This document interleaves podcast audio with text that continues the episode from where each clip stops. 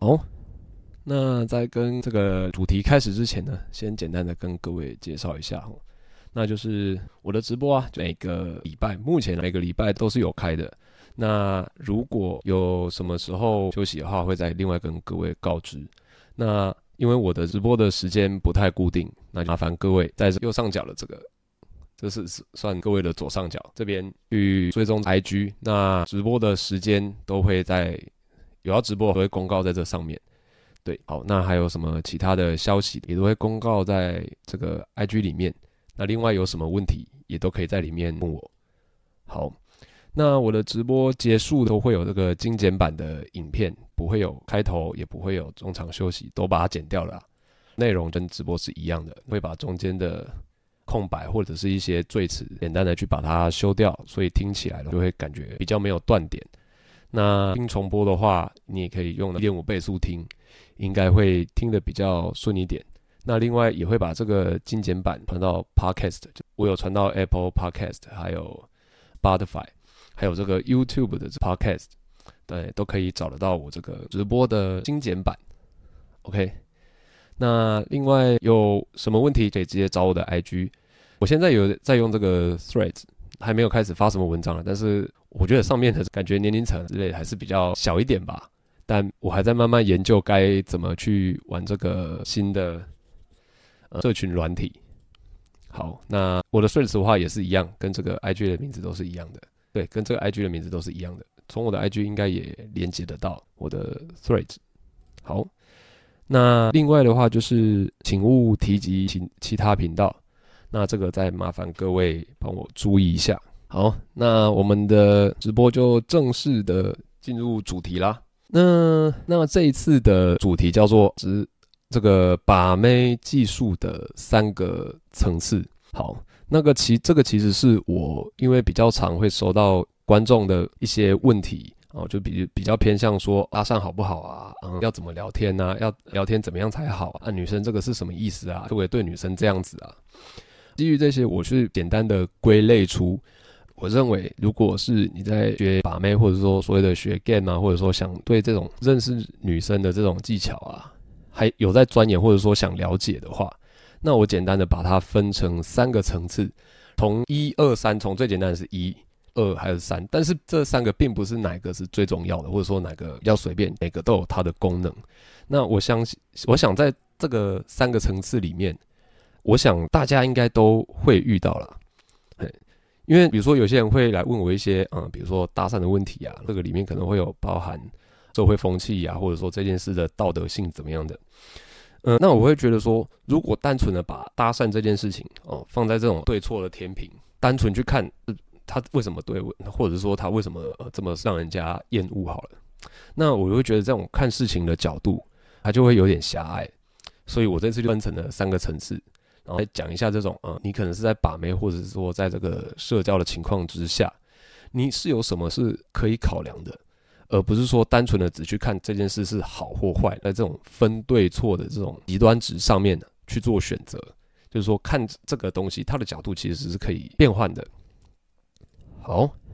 好，那这三个层次呢，我先简单讲一下。第一个，它就我简单的让它比较好理解一点，就叫做语言讯息。我们最常见的那一种聊天，讲什么话，或者是说要开什么话题，又或者说你在网聊啦，自己要跟他聊什么话题，怎么接，怎么样的哦。一般就是这种网聊啦，或者是说闲聊，可能跟你同事也是女同学、女店员之类的哦。你会去想说哦，要准备什么话题比较好聊？比如说，如果你是在酒吧遇到，那你会没什么话题，因为你在酒吧遇到准备的话题，或者说想问的东西，一定不会跟。你在课堂上遇到，你在公司里面遇到，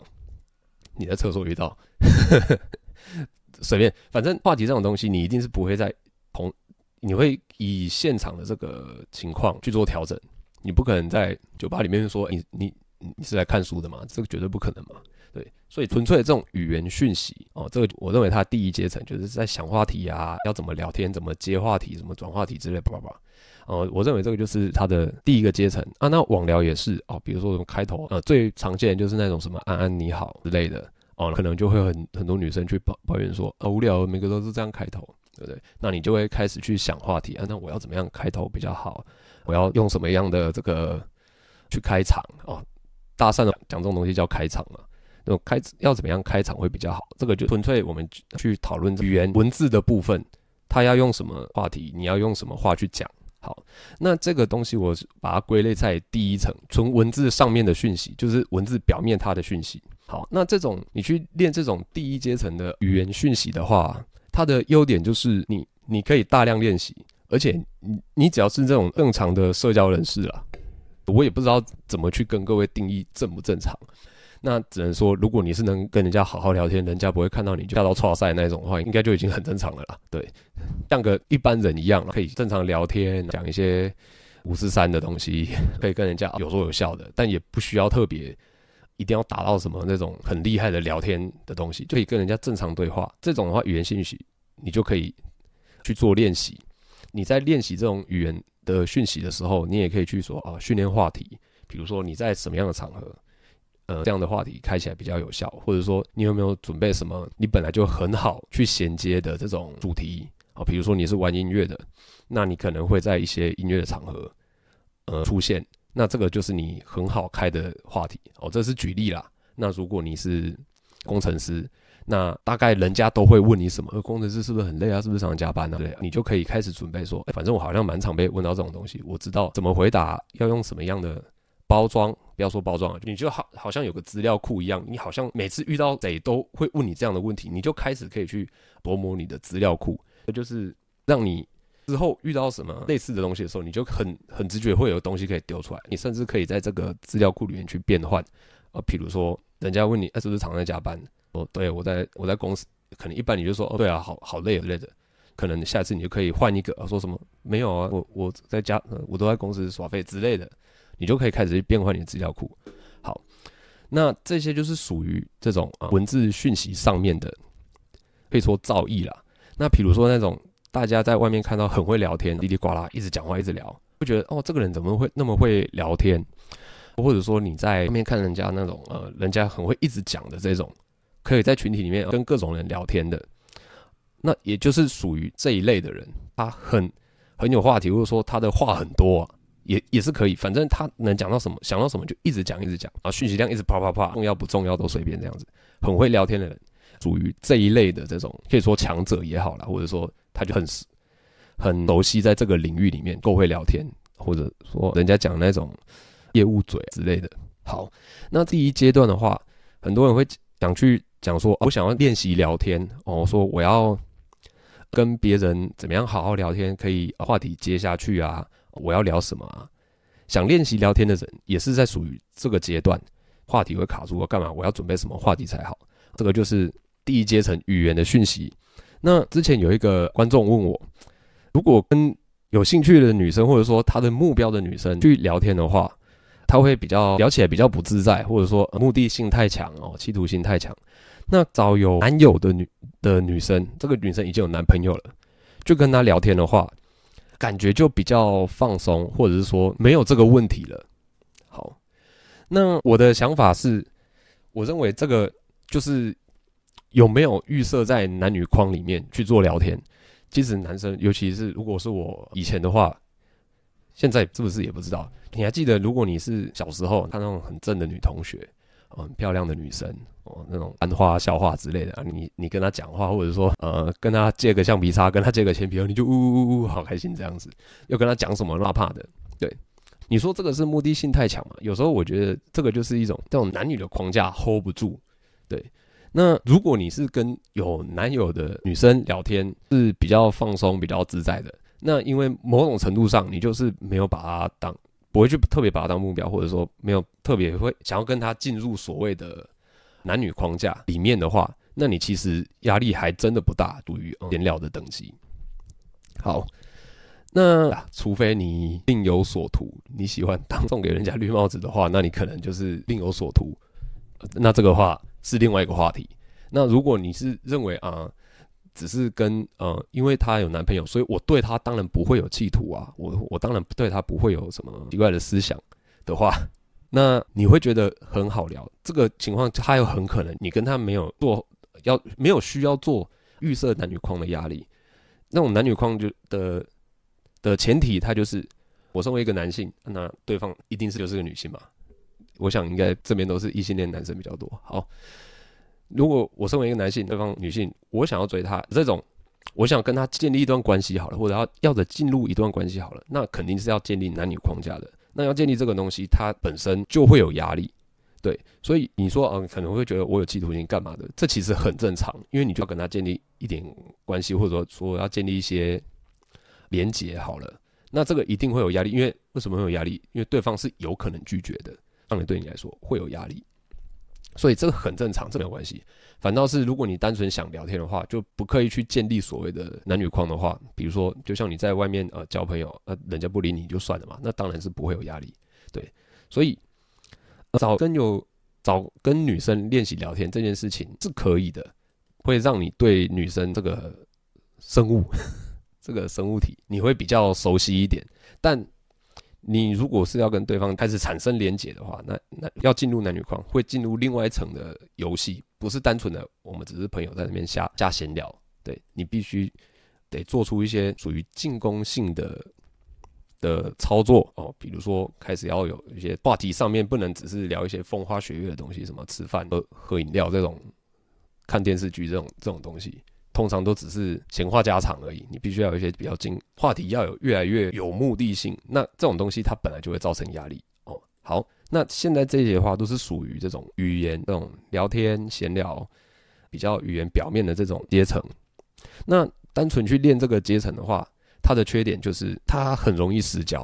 哦，因为各位要记住一件事情，他会聊天不等于会社交，不知道各位有没有去遇过这种人？他很会聊天，他很会讲叽里叽里呱啦叽里呱啦一直聊，讲到自己很有兴趣的部分，或者说很有兴趣的东西，他就讲不停。你其实已经听到有点想走，甚至已经摆一个脸都已经眼神已经死掉了，不要再讲了。但他还是很开心，不管他就要讲完，他就叭叭叭一直讲一直讲，好。那可能你生活上会有遇过这些人的话，你会觉得他是会社交的吗？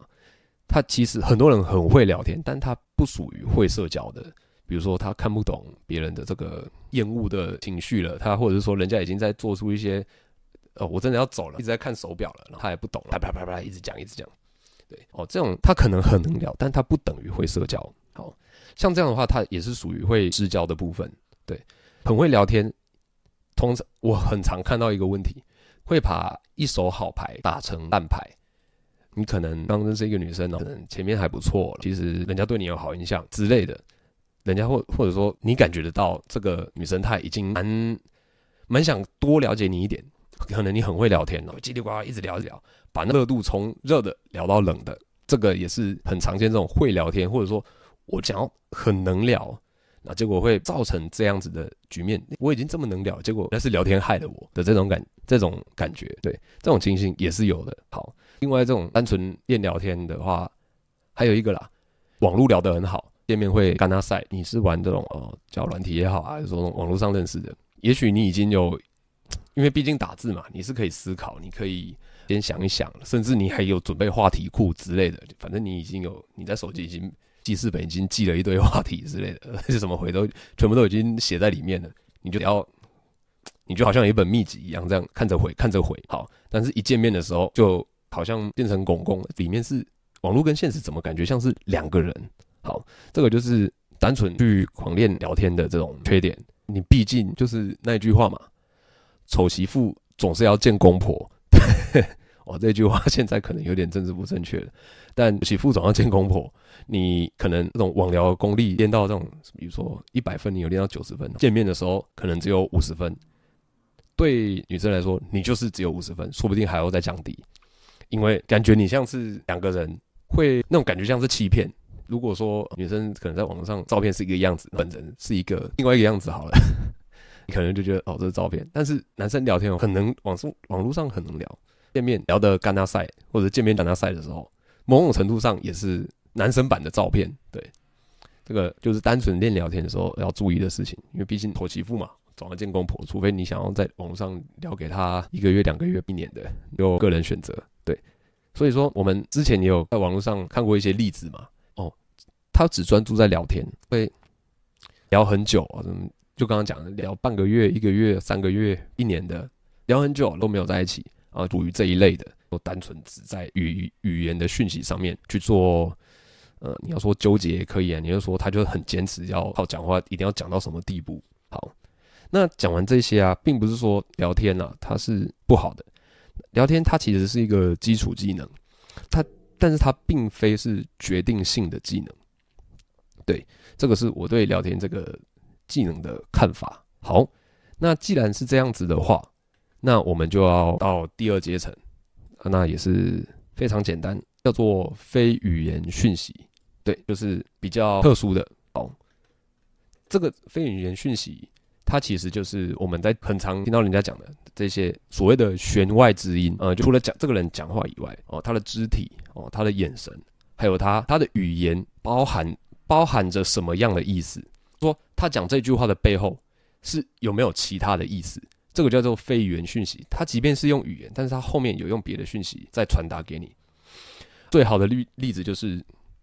你对一个没兴趣的女生跟她分享事情，对方都直接哦 这种哦去洗澡这 这种情况，那对方是不是有在回你？是，那他是弦外之音，或者说他的语言后的意义是什么？就是他在拒绝你哦。这种就是一个非常简单的举例，他就他的语言包含着其他意思，去洗澡，这个就是对你没意思。他的讯息，他真正的讯息是没意思。对，哦，这个就是一个非常简单的举例，这个应该应该大家都有遇过了。OK，好，那这种就是属于这种非语言的讯息，比如说啊、用语言传达我语言以外的东西。那如果在练这种东西的话，比如说我们在讲话的时候，可能因为我这个直播感觉就像是巴拉巴拉在讲，但其实我们在讲话的时候，我们可以试着去说，呃，哪一个字可以加重音，或者说我们在讲到重点的时候，可以把某些地方再强调。哦甚至我们在讲话的时候，用字可以选关键字，甚至语气的变换，这些都算是这种非语言，语言之中的非语言讯息。我们单纯在讲话的时候，我们不只把重点放在我们要聊什么话题，聊天要怎么接下去这种东西，我们甚至讲话里面还能让人家感觉到。情绪，或者说这个人真的很热衷，或者说真的很很会聊天，但他其实不是话讲话像机关枪这样哒哒哒哒哒哒的聊天，他是哎，这个人讲话很有情绪，听他讲话很快乐，就像如果你有听那些什么这种那种什么就单口喜剧，就这种伯恩的那一种，他们就属于那种，他们讲话不止不止在上面哒哒哒哒哒，或者说把他们准备好的段子讲出来而已，他们必须还还得有表情，还得有眼神。甚至声音的高低之类的，还要加一些动作哦，这些都是非语言的讯息啊。稍等我一下，好，这种舞台剧演员啊、单口喜剧啊，讲这个笑话的这些这些舞台的这些演员，他们有加加入很多这种非语言的讯息，他们不止在讲话，而且讲话背后还有很多的东西在衬托着他。对，好，那除了这些东西以外，甚至我们的讲话都有一些功能性在。比如说，像很多人在这个听一些比较 PUA 的东西啊，或者说一些把妹的东西，好了，都会有讲到一个东西叫筛选。说我们在讲话的时候，这个筛选就是说，哦，我们要去筛选女生，表示是我们是有标准的人，这样子。好，那这个筛选的话，它本身就是语言之外的意思。虽然我们在只是在讲话，但是这个讲话背后，我们要看对方是不是哦符合这个资格，它就有点像是面试嘛。所以。面试也是对面一个人在跟你讲话，但他其实背后都是在哦，就就像有个计算机在那边给你打打打打，哦，这个人 OK，这边这个反应 OK，感觉回答不太行之类的，都有人在那边对面的这个主管好了，还是说这啊，都在那边给你，呃，都脑中都有啪啪啪在计算。好，这个就在进入筛选，虽然他只是讲话，但是他后面他讲出来的话，你怎么回答，他是有在计算的哦，这个就也是属于语言外的讯息，也是属于呃非语言讯息。那其他的包括说套情报啦，你在跟人家聊天的时候，你要套一些情报啊，套一些资料啊，或者这些不要说套情报，好像间谍一样，其实就是你想多知道对方一些讯息，以后你可以再知道，可以靠着这些讯息去更深入的了解对方之类的。那包括还有这种啊影响情绪的能力啊，就刚刚讲的，你的语调、你的这些声音的高低，还有关键字的选择，啊，还有读懂对方的情绪。也是一种非语言的能力。刚刚上一个一的例子讲的哦，你有看过那种很会聊天的人，哒哒哒哒哒的讲，但是人家已经听不下去，人家真的想闪人，真的真的坐着想要翻一下就快点跑了，但是他完全看不出来，没有读到情绪，他很能讲，但是完全不会读情绪。那读情绪就是一种非语言的能力啊。刚刚讲这些都是在属于这个范围里面。好，那刚刚讲的这些啊，这种非语言讯息啊，我我必须跟各位讲一个比较有趣的东西。我之前有在我的 IG 上面贴限动，有贴一个漫画，那个是范马刃牙的这个漫画，它有一幕就是范马刃牙的爸爸叫范马勇次郎吧。第一眼看到他妈妈，他妈妈的衣服就爆开了，很扯。那那那部漫画真的很扯，但我我贴那电动那一幕是有意思的，是有含义的。理论上，其实如果你真的很能把妹的话，理论上对女生是不需要会讲话的，你是不太需要靠讲话的。那说实在，我不是很能跟人家一直啪啪啪啪一直瞎鸡巴聊。我现在能在这边讲这些微博，我都是有。有准备的，对。那其实现场的话，我不是那种属于很能聊，可以大聊特聊，什么外太空聊到内子宫那种东西啊、呃，我不是属于那种的。我我是能基本聊天，但我不是能大聊特聊的人。对。那我只能，我是要跟各位讲，聊天它是一个基础的技能，你最好是要会。但理论上，把妹或者说进入男女框这种东西好了，其实你不用会讲话，对，你不用会讲话。你要能传达非语言的讯息，甚至比上一个语言讯息还要重要。之前有人讲过这种东西嘛？跟人家聊天的时候，什么几趴，反正趴数比例是比较低的哦，就好像只有二十趴是是语言讯息，八十趴是这种肢体语言啊、语言啊，几趴的。对，其实就在讲这个东西。所以我把这个归类在第二层，说它比上一层还要再高一点，读懂情绪，能改变气氛，甚至可以靠。你的语言去做一些其他的事情，比如筛选啊，或者说去套情报啊，甚至知道对方他背后的讯息是什么，这些都比远比你很会聊天，你很会选话题，或者说你很会讲话，啪啪啪，那这些东西还要重要。对，所以理论上其实把妹是不用会讲话的，但最好啦，最好你还是要会讲话。好，那既然讲到这个语言讯息的话，我就会带到这个。之前有蛮多朋友问我这个问题，就是搭讪，呃，到底现在搭讪这种东西到底好不好之类的。我在讲这非语言讯息的时候，它其实就是这个街头搭讪的价值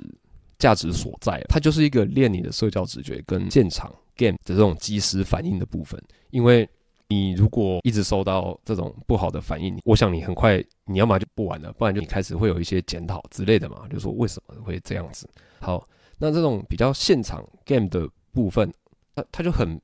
很吃你的这种现场的反应、临场反应，还有即时的反应的。那如果人家马上已经出现拒绝讯号很强烈的时候，你可是不是可以马上读得到？那你可以马上的从现场知道哦，我什么时候可以多讲一点？感觉这个人好像适合，好像可以接受我跟他讲一点话。那你是不是能看懂这个讯息？这个都属于很现场社交的部分。因为刚刚讲过的，妥媳妇总要见公婆。你网聊聊得再厉害，你现场你不能跟他赛嘛。好，那这个就是所谓这种链接搭的这种价值所在，它就是一个直接练你最现场，你必须要面对面实打实的这种社交的练习。它是一个，所以我认为搭讪确实是一个不容易的事情。那我先不谈太多人去聊他什么女生现在很讨厌，现在风气很糟啊，干嘛的哦？我先不去聊这些。我只是先跟各位讲说，练搭讪这件事情，它本质上专门去练你这个非语言讯息最好的地方，对，因为你单纯语言讯息的话，你在网络上跟人家瞎聊就可以了。好，那如果我们不要那么多，比如说我时间不多，我也不想整天在车站还是哪边那边耗来耗去的话，你其实可以加强你的练习数量，比如说你可能就约多约一些网友啊，或者说身边人啊，比如说身边的女同学哦，身边的女同事。我说你常去哪边有活动，或者说干嘛的，可以多跟女生去练这种很现场的社交的能力，甚至你自己有点害怕都没关系。你要练的不是说我一定要跟她发生一点什么，而是你练你这种非语言讯息的能力，就是说练你的直觉啦，练你看人家的情绪以及有没有看出人家的语言背后的意思，去练这种现场的社交直觉。我认为多练这种东西的话，应该可以。如果你不想上街头做什么接搭、搭讪这种东西的话，老师找身边的人练习也是可以的。那你也不一定跟他一定要怎么样，这种单纯就看去加强你社交直觉的训练。好，那既然讲到接搭的话，为什么我不太讲接搭？因为我觉得它这个越来越来越难难练的东西啦，尤其是社会风气啊，据我看到了来讲，社会风气它现在是越来越难以接受的。就是说，之前就在网上看到的嘛，甚至有记者就现场实测嘛，远远的会有一个摄影机那边拍了，记者就坐在这个不知道是哪里捷运站哦，然后坐在那边等人家来搭讪，人家来了，那个他也好像有帮那个人马赛克了，对，把这件事情报道出来，就感觉很像在取笑吧，还是怎么样的？但不管，反正现在的社会风气就他不太好去接受，让那你对于一个新手来说，他的门槛就是越来越高嘛。那这样你入门或者说入手当然会比较难，对。那另外的你的资源耗费的非常的大，我看那些比较常去做搭讪接搭的干嘛，那基本上去了一天就直接耗在那边了，对。然后从头走走到尾啊，后来走去的啊，在路上晃来晃去的啊，看有没有比较好的目标这样子。你资资源耗费极大，你要时间，你要有体力，我不知道，可能对我来说，我会找更棒的事情做，对。最后就是成果，它不一定好。我讲的这个成果，就是有后续你要跟女生建立什么连接，或者说有后续的发展的这种这种情况，它的成果是不一定是最好的。应该是说，在我的经验里面，它算是资源耗费极大，但是成果一般般的东西而已。对，所以我不认为它的。如果对于你想要有个跟女生有个好的关系，或者说好的这种你想要达到的目标，好了啦，我我们都是男生，大家应该听得懂我在说什么。对，有个好的。你要想要达到你这个目标好了，我认为它的成果，它这个效果不一定是最好的。对，刚好我看到一个现在有个蛮流行的东西哦，叫个 Passport Bros 是吧？这个护照兄弟，我打在这个画面上是这样子是吧？Passport 就是护照，护照兄弟，对哦，这种东西它，哦，它就是讲说，可能台湾的风气啊很难搭讪，那。我们就往国外去吧。那很多台湾人我知道的啦，很多会去往东南亚、越南这些地方去，在路上会发现变得很好搭讪，或者说认识没啊，变得或者说在酒店啊、在酒夜店啊、酒吧啊这些地方的时候搭讪起来，或者说我就看到那个妹也蛮漂亮，我就跟她买个酒过去，开始跟跟她聊，一下子就聊起来了。怎么国外好像特别的简单，或者说这个才叫搭讪嘛？那台湾那个怎么整天一直被人家洗脸，干嘛干嘛的？谁要在台湾哦？就有出现这样的心情。情形，我确实也建议哦，因为国外这种环境，你身为一个外国人的话，是可以帮助卸下这种风气的这种祝福，或者说这种你身为当地人的这种这种框架。你人去国外的时候，某种程度上，人家也知道你是来玩，或者说你来这边待一下子就闪人的。最近不是有一个被爆得很凶的嘛？那个外国人来台湾跟台湾的女生认识。就在台湾就被包着住了嘛？对，那其实你身为台湾人，如果去，呃，就就像我刚刚讲去什么东南亚那些地方的话，我知道的也蛮多人有得到，不要说人家给人，人家有给他包吃包住了，但是在搭讪或者说认识新的妹啊，甚至之后可以带他去什么饭店啊之类的，这种成功率或者说这种回馈都是良好的比较多。对，玩到最后就会觉得，这更我才不要在台湾玩呢，台湾是什么鬼地方？这样，对。那所以确实练这种东西的话，他去国外确实会有一种加成，对，尤其是你身为你去国外了嘛，你成为一个外国人的身份，对你来说是有一种加成的，就是你发生一些什么事情，终究会烟消云散的这种加成，对，所以练那种搭讪或现场认识没样的东西，国外也是一个不错的选择，大家有兴趣应该可以去留意一下。好，那这个就是我想要讲的第二个阶层。那最后一个呃，就是第三个阶层啦，啊，讲的有点久。第一个是语言讯息，第二个就是非语言讯息，那第三个就是环境讯息。对，环境讯息完全不是在对话上面，也不是说你这个社交资源上面，这个环境这个地方对你有利，这个地方就是你的主场，或者说你创造出一个对你很有利的环境，甚至你不太需要能所谓的我很能讲话，我很能。很能社交直觉干嘛？这边这个地方，我站在这边，这个场就是我的场子。无论怎么样，我就是最有利的那一个。这个就是属于环境讯息。那我把它排在第三层，那就是最高的，因为它有时候可遇不可求，或者说这个地方你就它就不是你的场子，对，你很难去做到这个情况。但是它我把它排在第三个，它是一个最高的情境，比如说。大家很可能会看到一些师生恋的东西啊，或者说很常听到那一种女学生啊去爱上这个男老师啊。那这个就是一个环境讯息的概念。基本上一个班一个班级里面哦，这个男老师他在台上只有他能讲话，下下面人要乖乖听课，讲的虎虎生风的也好啦，还是怎么样的？他就是在这个环境里面的呃阿阿法，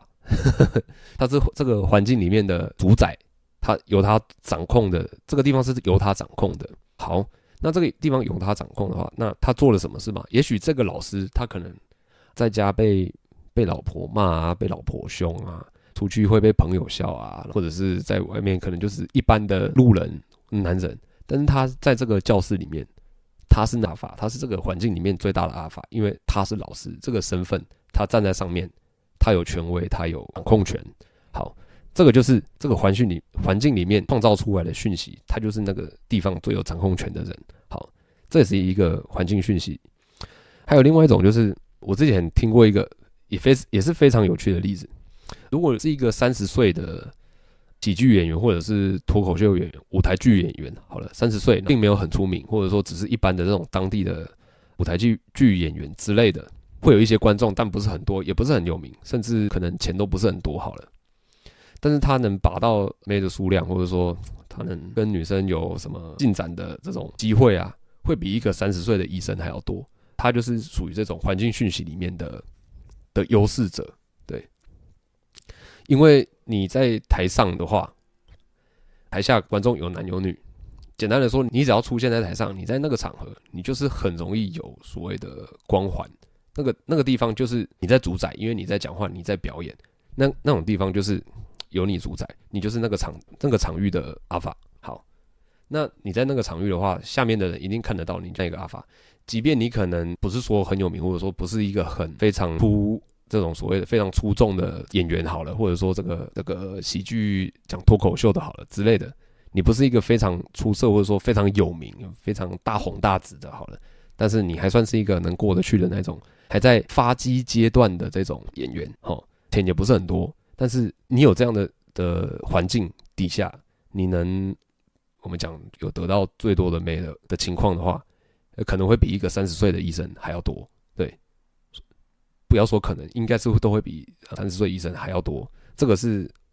我之前在听国外一些人家讲的这种比较偏向男女关系的东西，我觉得讲这个很有意思。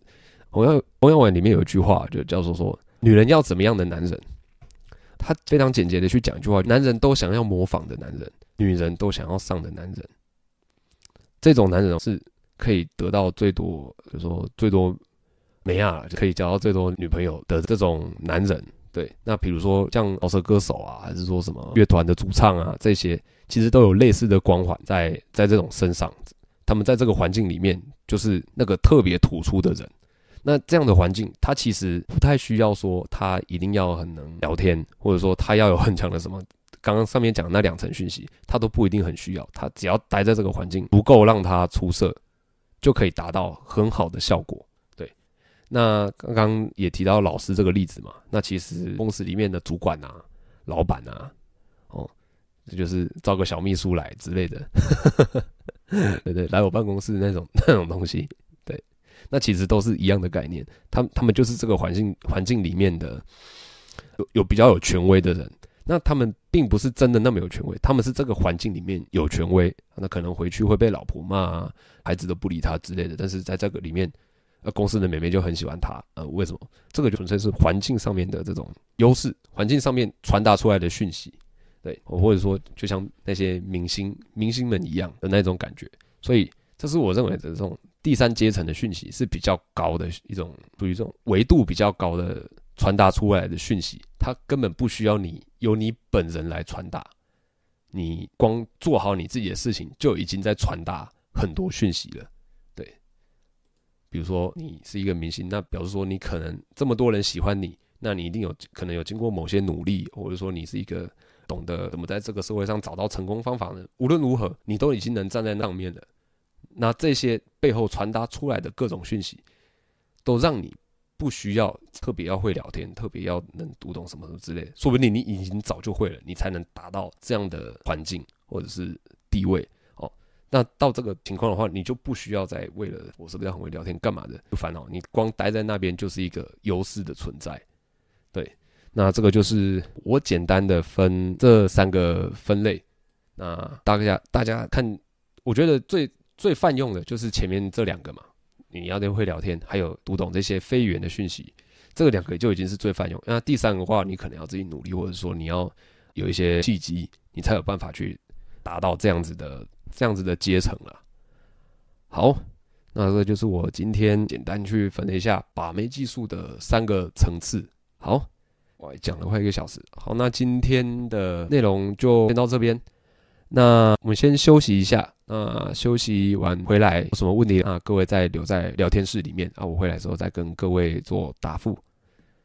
好，那我们就先休息一下。好，回来了，那看一下聊天室有什么问题。好，感谢。请问目前你自己大部分以何种媒介认识女孩？例如推荐的交友软体、接搭或是何种社团？可否分享？谢谢。我自己最大宗是，呃，用交友软体。那交友软体的话，它对我来说是一个比较安全，而且 而且不会有太多麻烦，而且很好做控管的东西。那过去其实都有啦。那交友软体我觉得算是一个很大众的。那就其他的话，就靠你身边认识的人脉，或者说你自己能到外面去认识的人，比如说朋友，或者说朋友的朋友啊，公司啊。如果你是一个会去外面跑业务的话。那有可能在外面就认识到比较多的人，对。那虽然社交圈它有一定会爆的风险，这个你一定要注意。那其实你人在外面的话，那不妨可以在一些比较安全的区域，你的社交圈以外的，多去用那种不要不要讲说搭讪，就是以认识一个人或者说对某个人有兴趣的方式去认识他啊，要一点联络方式，人家不要也无所谓，随便去聊一下，那也是有机会的。那社团活动的话，如果你是说学生的话，那当然很很推荐去社团活动。那如果你是社会人士的话，我我比较没有去参加过这种外面的这种社，人家办的那种大型社团活动。或许你可以到那种一些。一些已经有主题的活动，什么音乐会那一些，或者说音乐节那那种地方，或许对你来说会比较适合，可能会比较适合一点。因为我确实是没有去过那种人家办的什么野餐聚会活动，什么剑山什么登山社，我倒是没有去过。那如果我刚刚讲那种什么音乐节啊，什么什么节的啊，你就可以去试试看那边的话。但你还是要有办法能直接的去跟人家做这种所谓的陌生开发嘛。那在那那种地方的话，场合的这种合理性，或者说那个场合的氛围，它就是一个比较比较简单去做这这种事情的。但本质上，你还是要有基础的这种陌生开发能力，会比较会比较好一点。对，那如果也没有时间，或者说很难只这样做的话，那就是交友软体啊。顺便跟各位讲一个概念上的东西，全世界最大的交友软体叫做 IG，对。所以，好好经营自己的 IG，我觉得会是一个不错的策略。对，好，一样是第二个问题：如何同时降低需求感，又让对方意会到你对他有兴趣，不要太直接吓到他之类的互动？稍等我一下，需求感这种东西，因为你想要对人家，想要跟对方有建立关系，或者说对人家有所意图，一定会有一定的需求感。你如果真的太无欲无求的话，你就直接在家里靠，会可能会直接在家里靠靠了。那降低需求感，或者说这种因为需求感太强，打乱自己的阵脚的话，要么就让自己忙一点。对，你这个算是大部分人最常见讲的，跟你讲的，你就让自己忙一点，工作忙一点，有自己的事情做，你就对他不会有太有需求感，是正确的。但我觉得对一个如果可能没有经验的人来讲，他会没有这种感觉。我。好，我已经本来就有事情要做了，我本来就要上班，我本来就要干嘛的，但是我我就想做到他，那怎么叫做没有需求感？对于一开始的人来说，很难有这一个标准让你去做判断，所以最好的方法是一次多一点对象，对，比如说一次三个，三个，他一定能降，他一定能降低你 的需求感，因为你一次有三个，你绝对忙不过来，对，忙忙，如果掉了一个再换一个，人家在讲转盘子啦。对你，你这样的话绝对会需求感会降低很多，因为你你的目标很多了。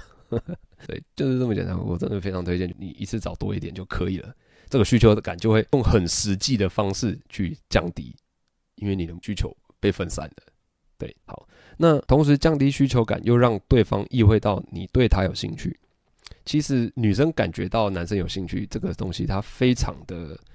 明显，或者说非常的快，甚至女生会非常的敏锐，甚至从一个眼神，你在讲话的时候，甚至你对他多做了一件事情，他大他大概都会，女生大概一下子就知道了，所以你也不用特别去想说我会不会吓到她或干嘛的。听你这样讲话，我会呃，我的直觉是你害怕对方离开，我要。我要做点什么很有技巧性的事情，让对方不会离开，我能一直前进。但我必须要跟各位讲一个概念，这个概念在如果你是个业务的话，我相信你有听过。如果你要让生意比较好成交的话，最好的方法就是给对方，让对方有一个退路。就是说，你要让对方答应的话，他最先决的条件就是对方永远有空间可以拒绝你。这个是。我相信，如果有一些你在听的，如果你可能是业务或干嘛的话，应该都有知道这样的道理。一直去想想方设法的让人家不会去跑掉，或者说让人家不会去，你你可以哦、所谓偷偷摸摸，或者说很用一些很技巧、很很手法、很手段的东西，让人家可以突然就就接受你的话，这个是一个有点错误的想法。无论如何在，在怎么样的情况下，你要让对方答应你，或者说同意你。的话，他的最先决条件就是你要给对方一个退路。他无论如何知道自己都有退路可以闪化，他其实对方是是更容易成交的。好，那在这种所谓比较男女互动上面的话，你不想要太直接吓到他，你可能想要用一些比较简单或者说比较很细微的方式，让他知道我对他有兴趣就好。但其实可能年轻一点的时候我会这样做，但其实现在我反而比较简单，直接的问他要不要去喝咖啡，因为。或者说直接干干嘛？要不要去去哪边看个电影之类？这样光这样的举动，其实就已经可以让女生知道，哦，你已经对她有兴趣了。对，这个可以让女生知道，对你已经对她有兴趣。光这样简单的举动，甚至你晚上多个找她聊个天干嘛？其实女生大概也都心里会有个底了，所以不用太会觉得说吓跑对方。对，你要知道是当我觉得比较重要的是，当对方已经很明显在拒绝的时候，你是要能意识到你是什么时候要退的。或者说他好像有有打开窗口了，你有没有办法意识到什么时候要进攻，而不是去想我要怎样不会吓到人家？像我的话，最棒的方式就是，如果你会吓到，如果你就跑开，那你最好跑快一点，因为我要再去找下一个。这可能对我来说是一个最最有效率的方法。对，社交软体过滤的真实潜在对象会不会非常低？你真实潜在对象，你在讲说是不是这个社交软体里面会不会有很多假账号、诈骗账号，或者是一些只会在那边瞎聊，根本就约不出来的女生？我先简单理解，你应该是讲这个意思。对，这叫社交软体就是所谓的这个 dating dating app，就是比如说像 Tinder 啊、探探这种东西啊，啊，确实会非常多。所以玩久了，你大概可以略知一二。有些光看照片，更甚至光看字介。甚至光看他打字就已经知道这个不是正常人，是就可以很快的去筛选掉。那这个需要你一些经验或者是一些判断的标准。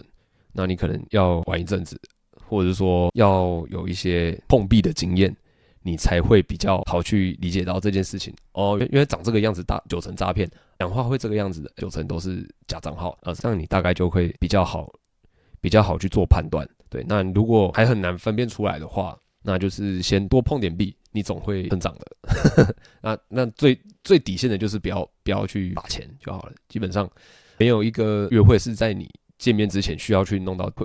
会需要去动到钱的。对，这个非常简单，别完全不要出门见面之前完全是不用动到钱的就可以了。好，感谢你。那今天的内容那就大概到这边啦。如果有其他问题，我可能你觉得我没有答得很清楚，或者说你有想要再问得更深入一点，那就你在 IG 再再找到我就可以了。那因为我觉得有些问题吧，我觉得在比如说呃私下思考，比如说这个直播结束之后，我自己下去思考，或者说有时候在看着，或者说我在做下一次的主题的时候，我突然又有一些新的想法，那我就可能会在下次的直播讲。那各位有什么问题的话，一样在这个。我的 IG 里面找到我就可以了。好，那今天的内容就到这边。那觉得我的内容不错，帮我按赞订阅。那有什么最新的消息，都在这个我的 IG 上面，那再把它追踪起来。好，那今天的内容就到这边啦，那我们就下次见啦。